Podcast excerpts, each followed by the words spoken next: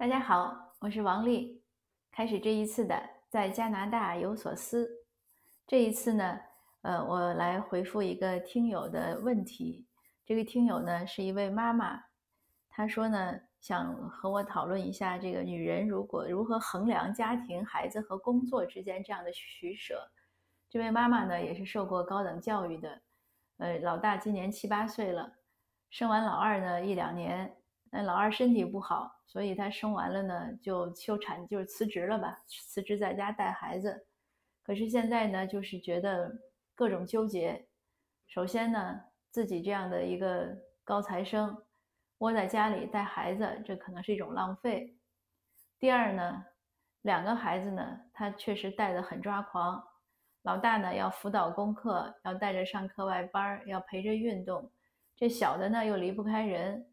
可是家里的老人呢又帮不上忙，那还有呢，就是陪孩子的时候呢就会太累，可能也是急躁，对孩子成绩不好啊这样的妈妈就会闹情绪，情绪不好，所以这些就是越来越严重，这个妈妈都怀疑自己是不是有些抑郁。那首先说呢，这个确实是一个难题。我们不从这个具体的这个例子说吧，因为具体的例子呢，你掰扯来掰扯去，你说你说一，它就有二；说二就有三。那我想说一些大的规律，然后你再框回到这个个案中，这样大概就比较容易思路清晰。这也是我平时思考问题、做决定的一种方法。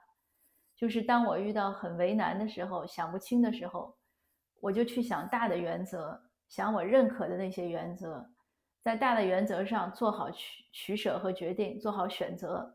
那比如四条原则，我选了第四，那我就用这条原则在指导回我的现实的生活，那我马上就知道应该怎么办了。那因此呢，在这儿呢，我也想用这样的一种方法来和这位听友分享。那这个在我看来，这个就是一个取取舍的问题，就是是要带孩子，还是要去上班。那每个家庭呢都有不同的情况。我也认识一个朋友，他当年在日本留学移民，特别拼命，他就学日语啊，又去工作。其实他不用去上班，他先生工资很高，可是他就不行，他就想他说我也是辛辛苦苦考过大学上来的，我为什么过来要养人鼻息？为什么我要别人挣钱养我？而且关键是，他觉得他的能力就没有发挥。所以他生了两个儿子，可能间隔有两三岁吧，但是他还是就很很勤奋的去学日语，一定要上班。那他说有一次他有个孩子可能都是肺炎发烧这样很严重，那他也没办法。他如果可能不去考那个试或者不去上那天班，大概他会也也后果也很严重。所以他现在回想起来，他说那个时候我真是狠心，就拎着孩子发着烧也也要往幼儿园送，就是不能让他在家待着。所以这也是一种选择。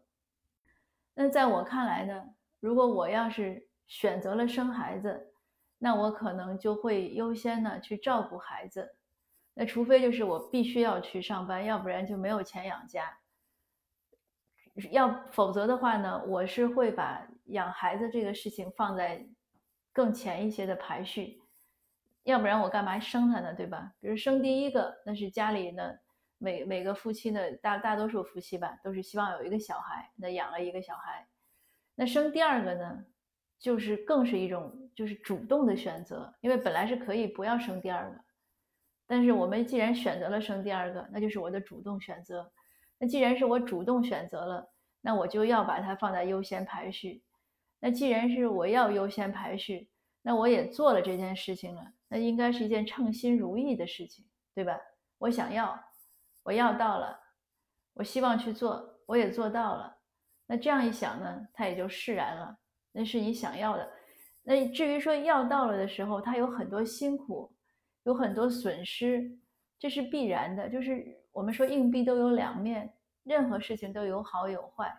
我们不可能只享受好的，不要坏的。比如说，我们都喜欢成长，因为人随着成长。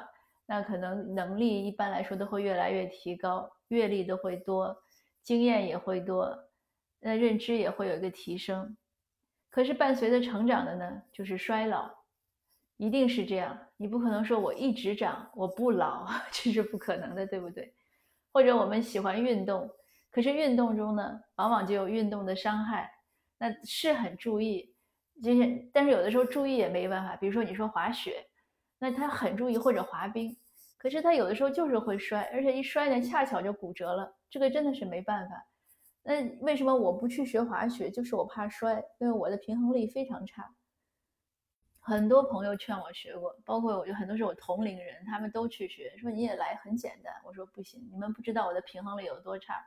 我是那种不穿高跟鞋平地走路都会崴脚的人，所以我为什么不穿高跟鞋？就是平衡力太差。那就我就是不想承担那个不好的地方。那我就只能放弃滑雪那种好的，就是非常过瘾的那些方面，所以这就是一种选择。那我想这个听友呢，如果你明白了这一点呢，那对于在家带孩子可能就不是一个很让你觉得呃抓狂的事情啊，或者失望的事情。当然，孩子大一些呢，回去工作，我认为也很好。那可能要等老二三岁上幼儿园，那妈妈就回去工作，应该是很容易了。那就再坚持个一两年。那还有呢，就是不要在陪孩子的时候呢，不要不要不高兴。一个很简单的原则，这事儿你要不然就别做，要做就别唠叨。这也是我和我先生之间达成的一个共识。呃，年轻的时候两个人也很多矛盾嘛，有的时候矛盾起来就是因为一个人做事儿又边唠叨，另外一个人听着就不高兴。那后来呢，就达成一致意见。做事儿就做，不要唠叨，要不然就别做。当然还有其他的一些意见，我们以后再分享。所以这个做事儿呢，就是你如果一边做一边抱怨，那本来可能有一些你很享受的地方呢，也被抱怨掉了。而且你只要情绪一有坏情绪呢，对很多事儿就觉得不能忍耐，比如小孩慢一点呀，或者成绩差一点呀，或者也不算差，只是没有达到我们的愿望呀。这些这些，或者小孩做事情总是会犯错呀，那我们就会觉得不耐烦。可是你一不耐烦呢，这个就对孩子是一种损伤，又破坏了亲子关系，那还不如不去陪他呢。就是没有陪好，那还不如不陪他，因为陪来陪去，呃，母女俩或者母子俩搞得又不愉快，一肚子气，呃这样的去看呢，就是得不偿失了。第三呢，我其实也觉得在家带几年孩子也是一个非常好的人生享受。我们的人生呢，不一定就是一定要说一条道走到黑，对不对？我们可以有很多变化。哎，这十年我做这件事情，另外十年可能我又去做另外一件事情。虽然可能不如说我三十年做一件事情，就像我们说挖井一样，你在一个地方挖，可能挖出的水更多。可是呢，反过来说呢，你只能在那一个地方挖，你根本不知道周围还有什么地方，没有其他的生活体验。那现在就很好啊，现在又去做过，又去做过这个叫什么办公室的白领，那又做过全职太太，做过全职妈妈，然后过些年呢，过两年呢，还又可以再回到办公室，再回到商场啊或者职场，那人生经历就很丰富，而且最关键的呢是有几年的这种。可以回味的特别好的亲子关系的这样的回味，等孩子大了，等我们老了，想起来哦，那些年我是那样全心全意的陪他。那如果这样一想呢，反而我觉得这位妈妈不用焦虑，你反而可以很庆幸，因为你先生薪水可能相对高一些，能让你能在家里安心的带孩子，尽管带孩子很累，但是呢，也一定同时呢是有。会获得一个做母亲才能享有的一种独特的感受。其实很多事情都是这样，就是一个主动和被动的。当我们觉得是被动的时候，当我们觉得是被迫的时候，是被生活啊、命运啊强加在身上的时候，我们就会觉得很难。但是当你去主动的时候，状态就不一样了。我们说要勇于掌控什么命运的什么方向啊，或者是掌控自己的什么什么。那这样的掌控呢，在我看来呢，一种呢就是指哪儿打哪儿，你想做什么就能做什么，那是那是真的是大赢家。但我相信呢，没有几个人能做到。你所有想的你都能都可以成成为现实。更多的时候呢，这种掌控呢，其实可能是打哪儿指哪儿，就是你做到了做了，也许不是不是你原来特别好的一个计划，但是你可以调整计划去适应你的现实。这个不是一种阿 Q 精神，这是一种适应，因为你只有适应了，就比如说，你可能想长的，或者说你想你你想走走走两公里的路。可是你今天呢，只走到了一公里，那你怎么办？那你就要适应，你要看一下哦，我天黑了，我在这个地方，我有没有地方可以可以住下来，对不对？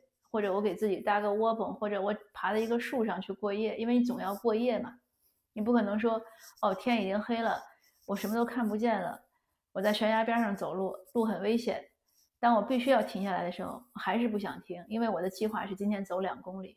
那个当然也可以，很多顽强的人是那样，但是呢，你在走的时候，也许就会掉到山沟里，因为太危险了。所以像我这样比较保守的性格呢，那可能我就会哎，就停下来，那临时呢改一下自己的计划，看一下现实的情况，我能怎么安排？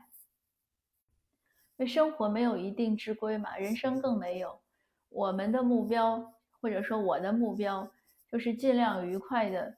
呃，过完每一天，尽量让自己的愿望都能实现，尽量多的呢，为这个社会啊或者其他人呢贡献一些自己微薄的一些一些一些能力吧，也就这样了。